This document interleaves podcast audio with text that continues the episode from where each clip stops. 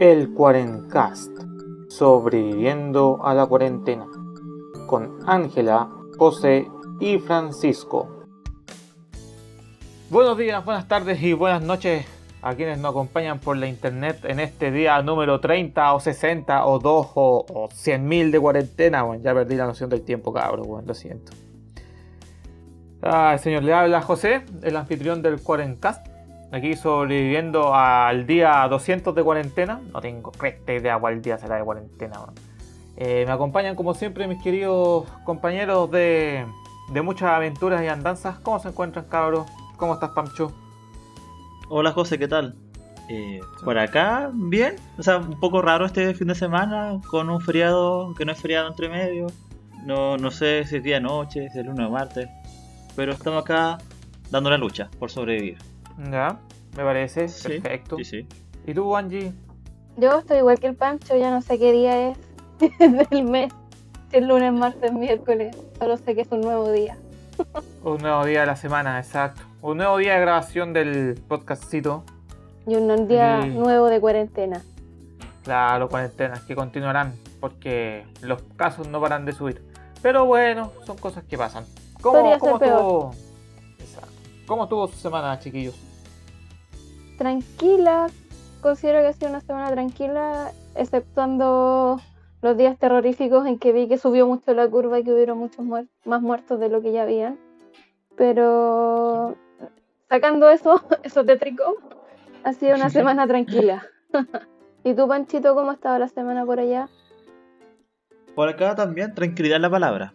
De hecho, demasiado tranquilo para mi gusto. Me pasa que acá en Coyhaique, o sea, en la región, solo se han registrado 8 casos del coronavirus y tengo miedo, pues, tengo miedo de que sean muchos más y no sepamos. Es como mi, inquietud personal. Puede ser que igual tan poquito. Es que pensaba que acá en la región, como somos poquitas personas, no, no, se, propaga mucho. Además que aparte acá en la región es más, corderos que personas. A lo mejor los corderos tienen el coronavirus y no lo sabemos. Sí, nos propagan, sí. los, los corderos se están empezando a morir de a poco. Habrá que ir a los campos a preguntar qué pasa. Igual. Sí, eso sí sería perturbador. Igual esta semana tuvo un poquito de emoción con los temblorcitos que han habido. Fue como lo más. Hoy sí ha estado temblando mucho. lo más relevante. Mucho en esta ciudad. O sea, parece que lo que hablábamos en el episodio pasado, verdaderamente este tema de, no haber sacado la, Cristo de Mayo nos puede terminar penando. son, son recordatorios suavecitos, como prepárense.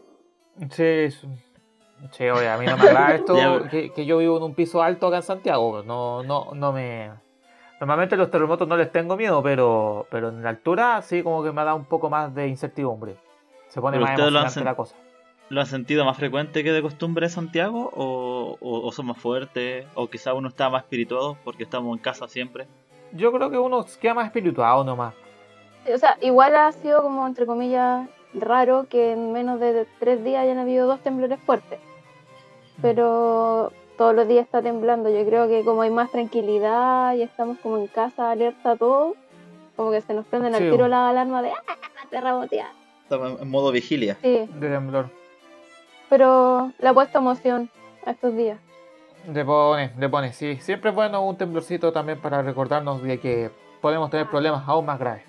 Y hablando de, de terremotos y esto no tiene nada que ver con los terremotos, lo siento siento usar ese pase. fallamos en esa transición. mal pase, mal pase, lo siento. Pero con desastres y cosas calamitosas, puede ser. Sí, eso sí, eh, hablando de desastres y calamidades, nuestro temario del día de hoy parte con el evento, la efeméride que se conmemora todos los años acá en Chile para el 21 de mayo. Eh, evento histórico conocido, ocurrido en 1879, el combate naval de Iquique y queríamos contarle una pequeña historia al respecto, ¿no, Angie? Así es, José, quiero contarles como el lado B de nuestro querido, nuestro querido Arturo Prat. A título personal, es uno de los personajes históricos favoritos para mí que tiene Chile y que hay mucho de él que no se conoce o que paradójicamente como la historia la manejan los poderosos han querido esconder parte de esa historia para mostrarnos a alguien muy inteligente, muy ordenadito, pegado a las reglas. como suele suceder con muchos de los personajes históricos de este país. Sí, clásico. Que solo muestran la parte deseable de mostrar. Claro, lo que les, les reporta, Un hombre perfecto. lo que reporta beneficios para la sociedad, por decirlo de alguna forma. ¿Y por qué Ángela? ¿Por qué dices que tiene un lado B ese hombre tan particular? Bueno, desde que somos pequeños se nos habla del gran héroe que es Arturo Prat, de su proeza de lanzarse a- al, al Huáscar y de lo que todo lo que conlleva esto. Y siempre lo ponen como alguien súper eh, ordenado, apegado a las leyes, un esposo ejemplar, padre de familia, muy católico, es como la perfección, por decirlo así. Pero nuestro querido personaje, eh, sí, era una persona muy correcta, pero está bastante lejos de la imagen que nos han querido inculcar desde que somos pequeños. Les cuento un poco de nuestro querido Arturito, para los amigos. Arturito para los amigos. Amigo 10 Lucas.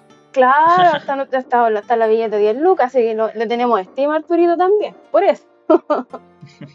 bueno, Arturo Esto Prat- con mucho respeto. Sí, pero con respeto, con mucho respeto. Bueno, Arturo Prat todos lo conocemos por su proeza, pero Arturo Prat, aparte de haber hecho algo que es como tan...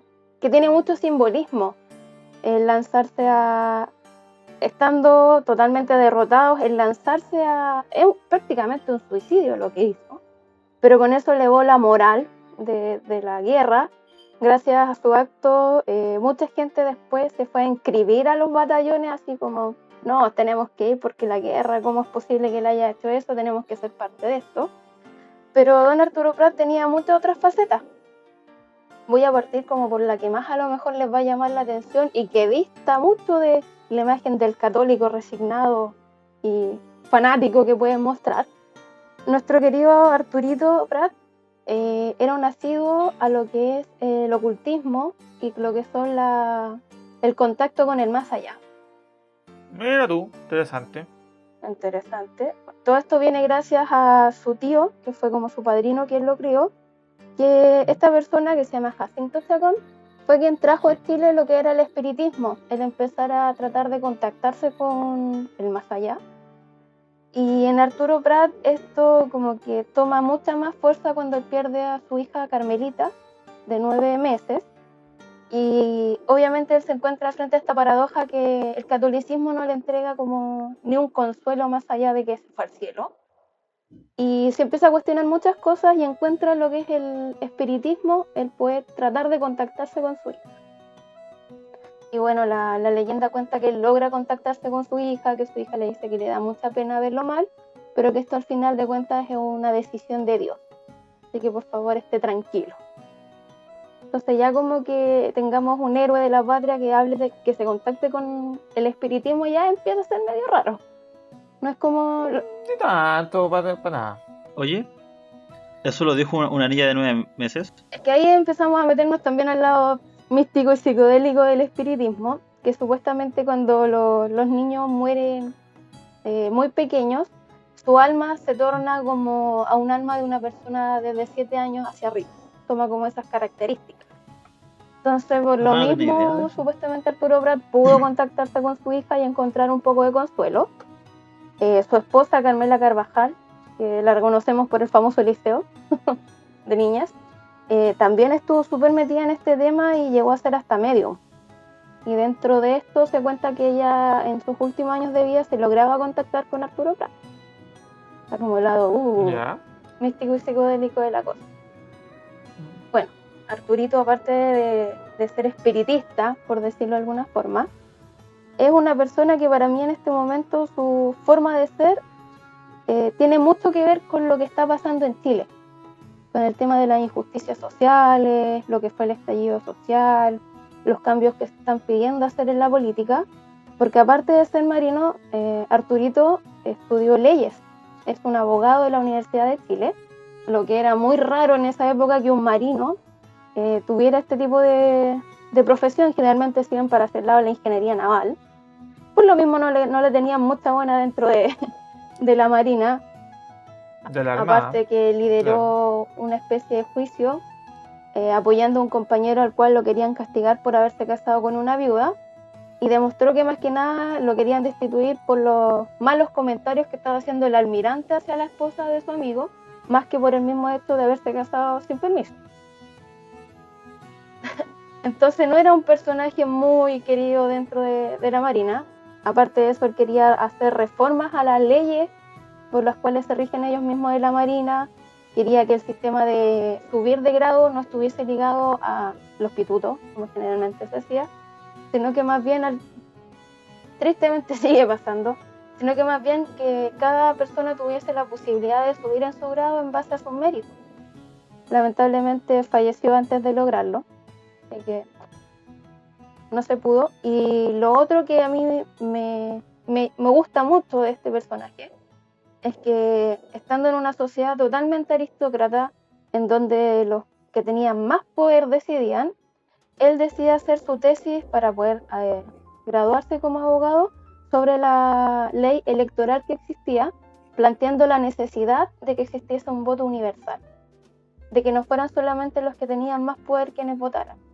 Y lo encuentro súper revolucionario para la época en que estaba, en donde si no teníais plata o no teníais un apellido, no teníais derecho a nada, y los más pobres siempre quedan rezagados. Y como para finalizar esta, este lado como social que me encanta de Arturo Prat, él se dedicó a hacer clases a los obreros, siguiendo un poco lo que había implantado Francisco Bilbao. Él creía que había que culturizar al obrero para que tuviese herramientas y para que en el fondo no le siguieran metiendo el, gol de media cancha como es la típica, la típica que se da, que se da en esa época. Entonces comprenderán que para la época todas estas cosas que le digo no, no era muy bonito que la gente supiera que era hasta como medio anarquista nuestro querido Arturo Prat.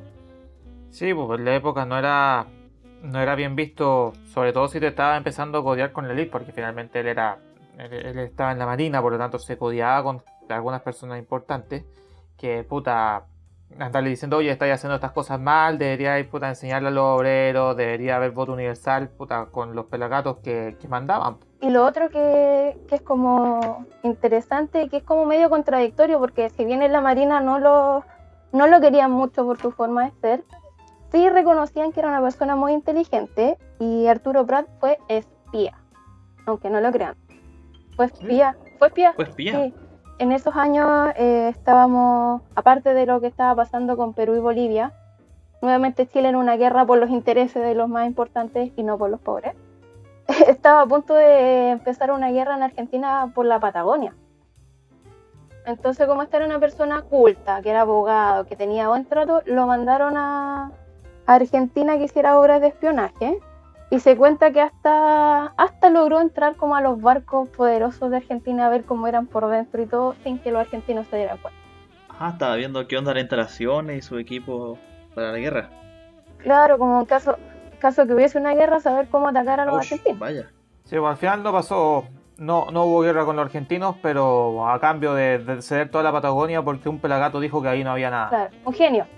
un genio. Un genio, un brillante genio de la historia de Chile que ni me acuerdo el nombre, pero dijo, no, o sea, allí no hay nada, weón, solo hay llamitas, weón, vaya, weón. Más weón. O sea, de, de hecho fue Darwin el que dijo que era un desierto verde. Sí. Pero lo que yo lo otro que quería rescatar también, Chiquillo, es que esta animadversión que existía de la Marina contra él es lo que finalmente lo hizo estar a cargo de la Esmeralda en el tema del combate naval de Iquique, porque esos días se estaba preparando una invasión al puerto del Callao, que terminó en un completo fracaso. Y aquí siento que la historia es un poco justa, porque a pesar de haber sido como los relegados, los que dejaron atrás, como en una embarcación que de verdad se estaba cayendo pedazos, son los que al final le entregan una victoria súper importante al país y a la historia de Chile. En- eh, es un acto totalmente heroico que infunde como valor a la, a la guerra y motiva al resto a participar. Exactamente, e- es esa derrota, porque hay que recordar eso, el, el 21 de mayo no sé, es muy curioso, yo siempre me quejo de que en Chile por alguna razón siempre festejamos las derrotas en vez de, la- de las victorias. Eh, el 21 de mayo perdimos y, no- y perdimos feo. A Prat, y, y Prat tenía un barco miserable al lado de Huáscar, que ni hablar, ni hablar al respecto, era una desventaja completa. Y esa derrota, y cómo se dio esa derrota, finalmente con la historia que cuentan, que finalmente él saltó al, al, al Huáscar, genera la motivación en el resto de la gente de decir, ya perfecto, metámonos en este desierto a, a pelear esta guerra. Y finalmente, meses después, Bolivia ya se terminaría retirando y Chile prácticamente invadiría Perú. Pero esa ya es Claro. otra historia más, más, más Más distinta y más larga. Sí. No, y bueno, también estaba Condel que queda a cargo de la Covadonga, que tiene esa, como dices tú, celebramos la derrota, pero también tuvimos una victoria en paralelo a, Sí, a que fueron capaces de, de salvar eh, la Covadonga y tomarse el barco peruano que quedaba. claro. Pero Así bueno, Así con. Arturo Prat eh, con- es un personaje que yo creo que cada día vamos a descubrir más cosas de él y que en vista de la contingencia y de cómo lo han ocupado estos días, me da vergüenza ajena cómo, cómo evocan sus palabras para tratar de salvarnos ahora. ni hablar al respecto. Pero bueno, ese, ese fue el minuto histórico y cultural del Cuarencast. Porque de cuando en cuando hay que hablar de cultura e historia. Muy importante. Muy importante. Y de hecho vamos a continuar con el momento cultural del Cuarencast. Esta vez les vamos a contar, cambiando de tema radicalmente, que si mal no se acuerda la gente con todo esto de la cuarentena y todo lo que ha pasado, ahora en diciembre vamos a tener un simpático evento astronómico, si no mal no me equivoco, el 14 de diciembre, con el eclipse total de sol de, Te- de la zona de la Araucanía. Sí, yo ya tengo, ya tengo lista mi pyme, chiquillos. Voy a vender lentes de sol si es que podemos ir a verlo, así que les paso el dato. Yo, yo ya, yo ya dije, yo, yo llego a la Araucanía aunque sea en burrito. Yo, yo ya fui al de al eclipse de- del Valle del Elqui, que en realidad no era en el Valle del Elqui, era en la higuera, era más, más por la higuera. Y estuve en la higuera ahí donde quemaban las pavas mientras un montón de payasos cantaba el himno. Ay señor, weón, esa maldición, weón. Oye, Eso te iba a preguntar. ¿De verdad la gente cantó el himno para. ¿De verdad la gente cantó el himno para el eclipse? Sí, sí, eso es real. Yo estuve ahí, yo que estuve ahí, escuché weones cantando el himno. No puedo En la higuera. Invocaron higuera. la maldición. Oh, Dios mío. Invocaron la maldición. Eh, hablando al respecto, eh, Pancho nos va a contar una divertida historia sobre cómo los eclipses ayudaron a comprobar la teoría de la relatividad, ¿o no, Pancho? Así es. Fue un eclipse que cambió el mundo. Bueno, Interesante. ¿Se acuerdan que para el día del libro yo les conté que estaba leyendo que iba a empezar a leer uno de Andrés Gombe... Gomberov? Que se llama Física y Berenjenas. Por fin lo leíste. Por fin lo leíste. Lo leí, no, se- lo, lo terminé, está muy bueno. Así que si lo pueden encontrar por ahí, lo recomiendo. Eh, eh, tiene un capítulo que es muy cortito que se llama El eclipse que iluminó todo. Y de acá les voy a contar un poco qué pasó. El 29 de mayo de 1919. Ah, eso, suena fomo eso como un profesor dando clases. Bueno, eh, eh, ese. Tenés que ponerle voz de viejito. Sí, el 21. No, el 29 de mayo, bueno, eh, este 29 de mayo se cumplen 101 años. Sí. Ya. Contextualicemos qué, qué había pasado. Eh, había terminado la, la Primera Guerra Mundial. eh, aún no estaba este el, el Tratado de Versalles, así que estaban todos los países enojados, Sí. Alemania contra Inglaterra, así todo. Estaba todo mala onda. Se querían puro matar. Se querían puro, sí, están a palos todavía. Sin embargo, la ciencia logró hermanar a dos personajes muy simpáticos para en cada uno de su país. Eh, de la parte de Alemania estaba Einstein, que de hecho renunció a su nacionalidad para no meterse en temas bélicos. Y estaba el director del Observatorio Astronómico de Cambridge, el inglés Eddington, que Eddington era como un follower de Einstein. ¿sí? Le seguía todo lo que él publicaba, lo- los posts, eh, y todo en cuanto a la, a la teoría de la relatividad general. Perfecto. Eh, que- entonces, esta teoría que planteaba Einstein iba a cambiar cómo se entendía la física y el mundo en general. Y, y como él decía, eh, para, para esta prueba tan, para esta teoría tan nueva y extraordinaria, se requieren eh, pruebas así de extraordinarias. Y lo que pasó fue que él, con sus cálculos y de acuerdo a esta teoría, él señalaba que la, la gravedad del Sol provoca una curvatura en el espacio-tiempo alrededor de este. ¿Y qué es lo que provoca? Que las estrellas que están detrás de este Sol, del Sol, que están como atrás del Sol, eh, la luz de ellas igual se pueda ver. Como que la luz pasa, Wow. hace un giro en torno al Sol y llega a la Tierra. Eso es lo que, eso es lo que planteaba Einstein. La teoría de la relatividad. Sí. Y, y era, ¿cómo comprobamos esto? Es decir, ¿cómo comprobamos que la estrella está en esta posición, pero cuando está el Sol, la estrella se mueve? Eso es lo que había que, que demostrar. Y obviamente mi- mirando el Sol no es bueno porque el Sol te encandila y, Y todo lo que está sí, y, to- y todo lo que está alrededor del Sol queda como, eh, como la- encandilado. Esa es la palabra. La luz me enseguece. Sí. y el único momento para ver cerca del Sol, que es lo que está ahí, de forma más nítida, es durante un eclipse. Entonces, cuando fue el eclipse del 29 de mayo de 1919, el señor Eddington eh, preparó un viaje para ver en las costas africanas, cerca de una isla, donde era el mejor lugar donde, para ver este eclipse. Y efectivamente él comprobó que la teoría de la relatividad general que planteaba Einstein era cierta porque al mirar el Sol, que de, de hecho casi no se comprueba porque está nublado ese día, pero justo al último momento se, se despejó y ahí pudo ver que, que efectivamente la- las estrellas que se pudieron observar en ese momento aparecían desplazadas según los cálculos de Einstein. Entonces eso demostró que efectivamente la teoría era, era- es cierta hasta el día de hoy. Ahora ustedes me, me podrán preguntar, ¿y a mí en qué influye esto de la teoría de la re- relatividad general? No, en mi día a día, ¿en qué me afecta? Es que lo- Influye claro, muchísimo la teoría de la relatividad general. Sobre todo a la gente que ocupa un GPS. Exactamente, de ahí quería partir. De hecho, yo estuve leyendo un poco para explicarlo y lo entiendo un poco, pero me cuesta imaginármelo. Eh, quizá hay que ser más visual para explicar esto. Pero, ¿ustedes sabían que el tiempo transcurre diferente según la, veloci- la velocidad a la que uno se desplaza? Sí. Entonces, eh, un objeto que viaja en el espacio a una gran velocidad, el tiempo percibido tiende a ser más lento, más despacio.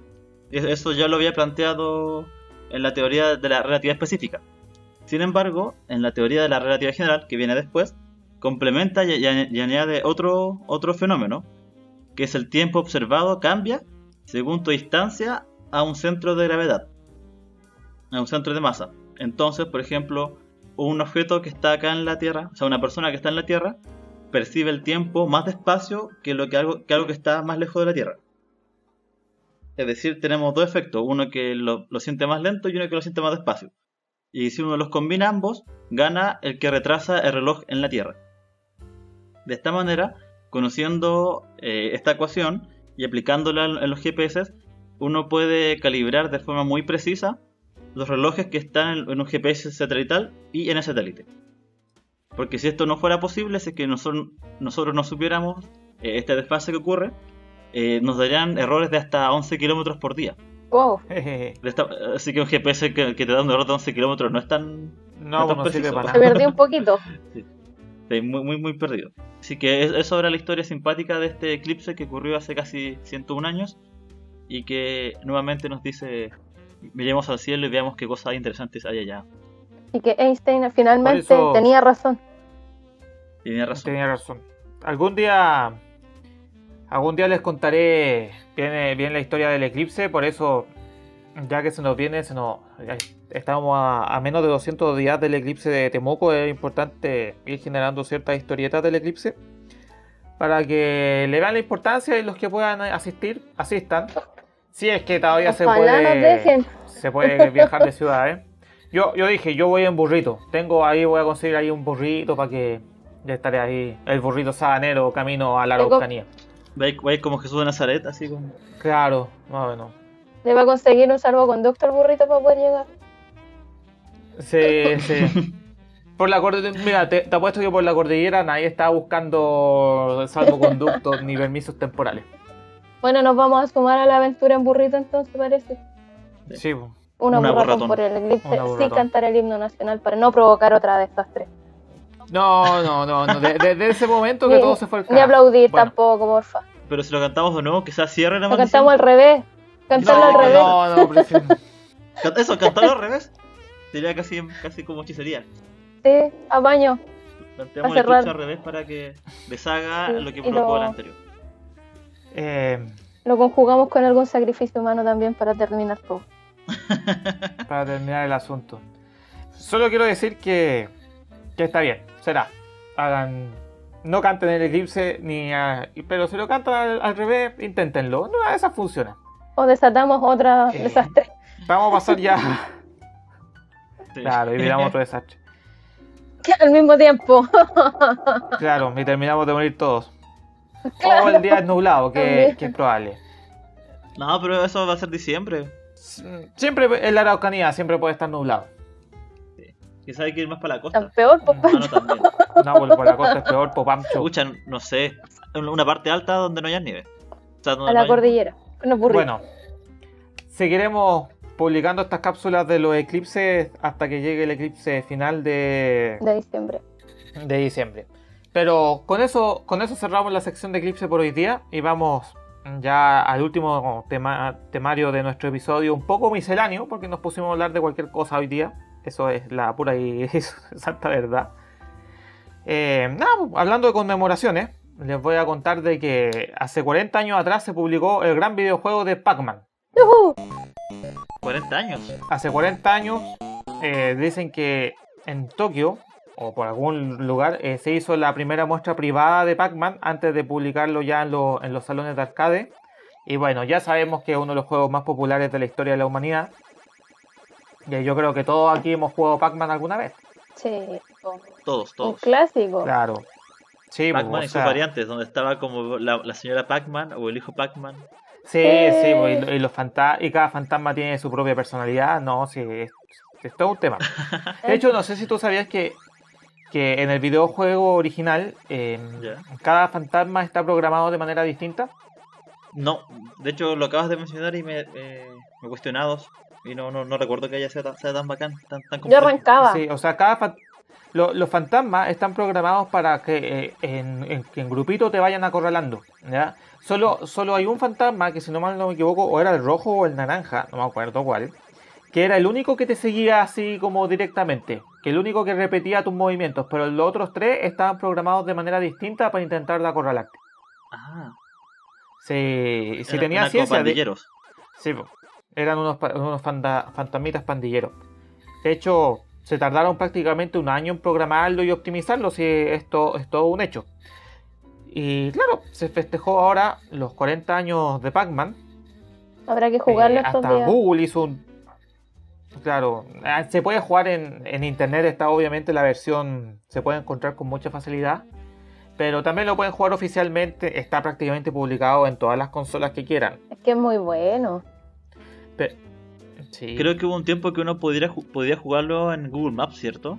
En las calles. Sí, hubo un tiempo que uno podía jugarlo en Google Maps. Qué sí, genial. Es verdad. Para que noten la, la influencia cultural que ha tenido Pac-Man durante todos estos años. Pero yo me quiero ir a, a una anécdota personal que me pasó este mismo 21 de mayo. Porque mientras este 21 de mayo yo estaba jugando con unas redes neuronales que intentaban de predecir si un perro era un perro y un gato era un gato. Y la cosa no salía tan bien. los, los perros salían como gatos y viceversa. Eh, apareció la noticia de que una compañía de, de computación, Nvidia, generó una inteligencia artificial basada en redes neuronales que prácticamente recreó el juego. Y es súper interesante porque es, es un- es una red neuronal de aprendizaje que al cual le iban mostrando las imágenes del juego y la red neuronal iba imitando, imitando más o menos solo con solo ver, solo con ver el juego iba imitando la, iba imitando las acciones. Qué cuático. Entonces iba generando eh, cosas como que Pac-Man se moviese, tomase las cosas, los fantasmas lo siguiesen. Aprendió, por ejemplo, que Pac-Man eh, no puede cruzar los muros, solo puede cruzar de, de un lado de la pantalla a otro por el túnel. Eso lo aprendió Ya. toda la máquina. Y finalmente la máquina en cuatro días eh, prácticamente recreó el juego. Cuatro días, algo que se llevó infinidad de meses. Un año. Claro, un año se tardaron en hacer el juego y, y- y la máquina lo hizo en un solo, en cuatro días. Con la diferencia de que la máquina no generó código. Es un tema, igual es un tema interesante. La, el- esta tecnología no generó código, sino que más que nada fue imitando el, el videojuego en base a imágenes. Qué cuático. ¿Y la máquina podrá saber jugar los juegos también? Yo creo que de ahí a que aprenda a jugarlo eh, es nada, pues tiene todos los datos, sa- sabe, sabe el funcionamiento del juego a la perfección. Ahora el tema es pasarlo, pasarlo a código o a otras cosas. Como la tecnología nos supera cada día. Claro, entonces a mí me causaba mucha curiosidad que mientras unos locos, bueno, que con mucho más conocimiento en estadística y en y computación que yo, eh, lograban emular un juego, yo todavía no, podía, no podía averiguar cómo diablo hacía que el computador diera que el perro fuese un perro y que el gato fuese un gato. Ay, señor. La magia. Oye, yo me al respecto de eso me pregunto, eh, por ejemplo, siempre te piden, o sea, que ve dos cosas contrapuestas. Porque, por ejemplo, el juego se quiere crear un, una inteligencia que reconozca un perro de un perro y un gato de un gato.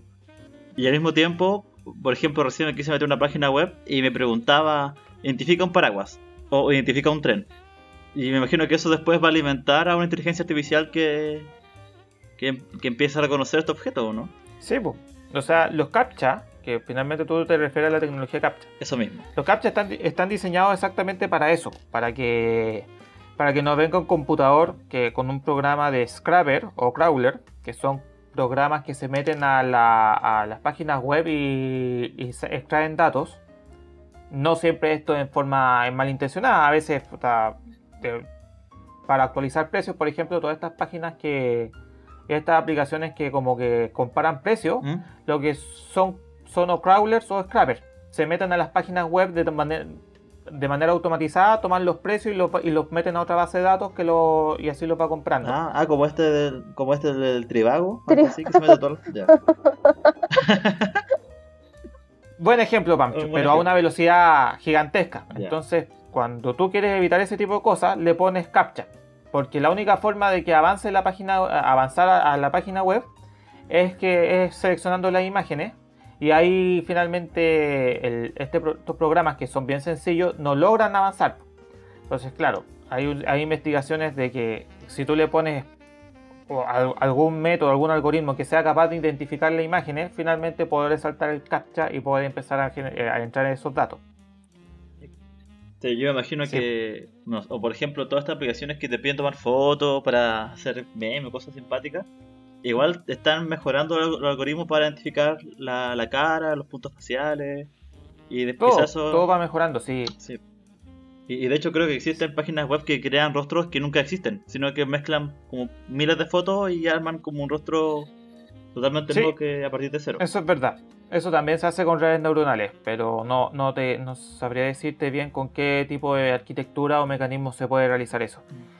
Lo único importante aquí, antes de desviarnos más del tema, es que Pac-Man cumple 40 años y que el avance en 40 años desde, desde literalmente un arcade, que era literalmente una máquina del tamaño de una puerta, ahora a que un computador sencillo prácticamente se pueda correr, inclusive se puede correr de manera online. El avance de la tecnología en estos 40 años y que inclusive otros computadores pueden, son capaces de replicar el juego sin generar el código, pero sí generando imágenes a partir del juego, yo considero un avance extremadamente importante comparándolo con los grandes avances que se están eh, teniendo. Y la computación va a seguir aumentando ese tema. Y es bueno recordar a veces las cosas más sencillas y más comunes como Pac-Man. Viva Pac-Man. Viva Pac-Man, claro. Es tan popular Pac-Man que hasta apareció en películas. Me acuerdo de una película muy mala de, de, de, en películas malísimas donde apareció pobre Pac-Man, pues no se lo merece. Pero ¿Quién no jugó Pac-Man? Y, y con esa mención histórica vamos a cerrar el episodio del día de hoy. Eh, eso. Yo creo que no podemos decir nada más, solo que compartan el Cuarencast. Exacto. Solo eso. Solo eso, eh, recuerden seguirnos por redes sociales, eh, Twitter, eh, Instagram, próximamente Facebook. Ahora sí que sí, ya nos decidimos que lo vamos a abrir. pueden compartirnos por allí. pueden seguirnos, pueden comentar siempre. Y la gente que nos conoce sabe que también respondemos los WhatsApp, Instagram personales. Estamos, la gente que ah, se contacta con nosotros sabe que respondemos. Así que eso.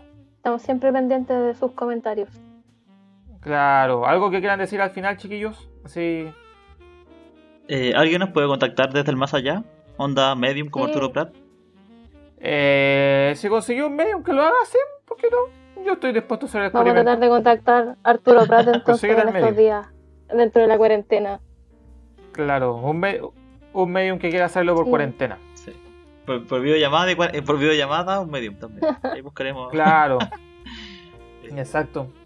No, yo- mis únicas palabras al cierre, chiquillos. Eh, harto ánimo a la gente que nos está escuchando, que la está pasando mal. Eh, que unámonos todos y seamos muy cuidadosos con, con lo que viene al futuro.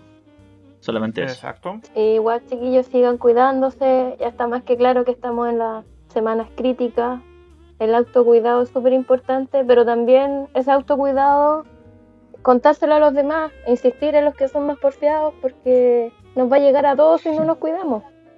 Así que, y mucho ánimo para estos días de cuarentena. Traten de no volverse locos. Manténganse ocupados. Escúchenos y compártanos. Ahí, claro. Jueguen un ratito Pac-Man en su computadora. Claro, aprovechen que está de aniversario, a lo mejor hay algo nuevo por ahí. Sí, va a aparecer, yo creo que hasta Google, bueno, Google hace mucho tiempo ya había hecho un doodle sobre Pac-Man y yo creo que lo van a lanzar de nuevo, o ya lo lanzaron en el momento que aparezca este episodio del aire. Así que así, pues cabros, nos despedimos. Recuerden comentar, compartir, seguir y todo el cuento por las redes sociales, eh, Cuarencast. Y pásenlo cachilupi, adiosito a todos. Chao, cuídense. Chao, chao.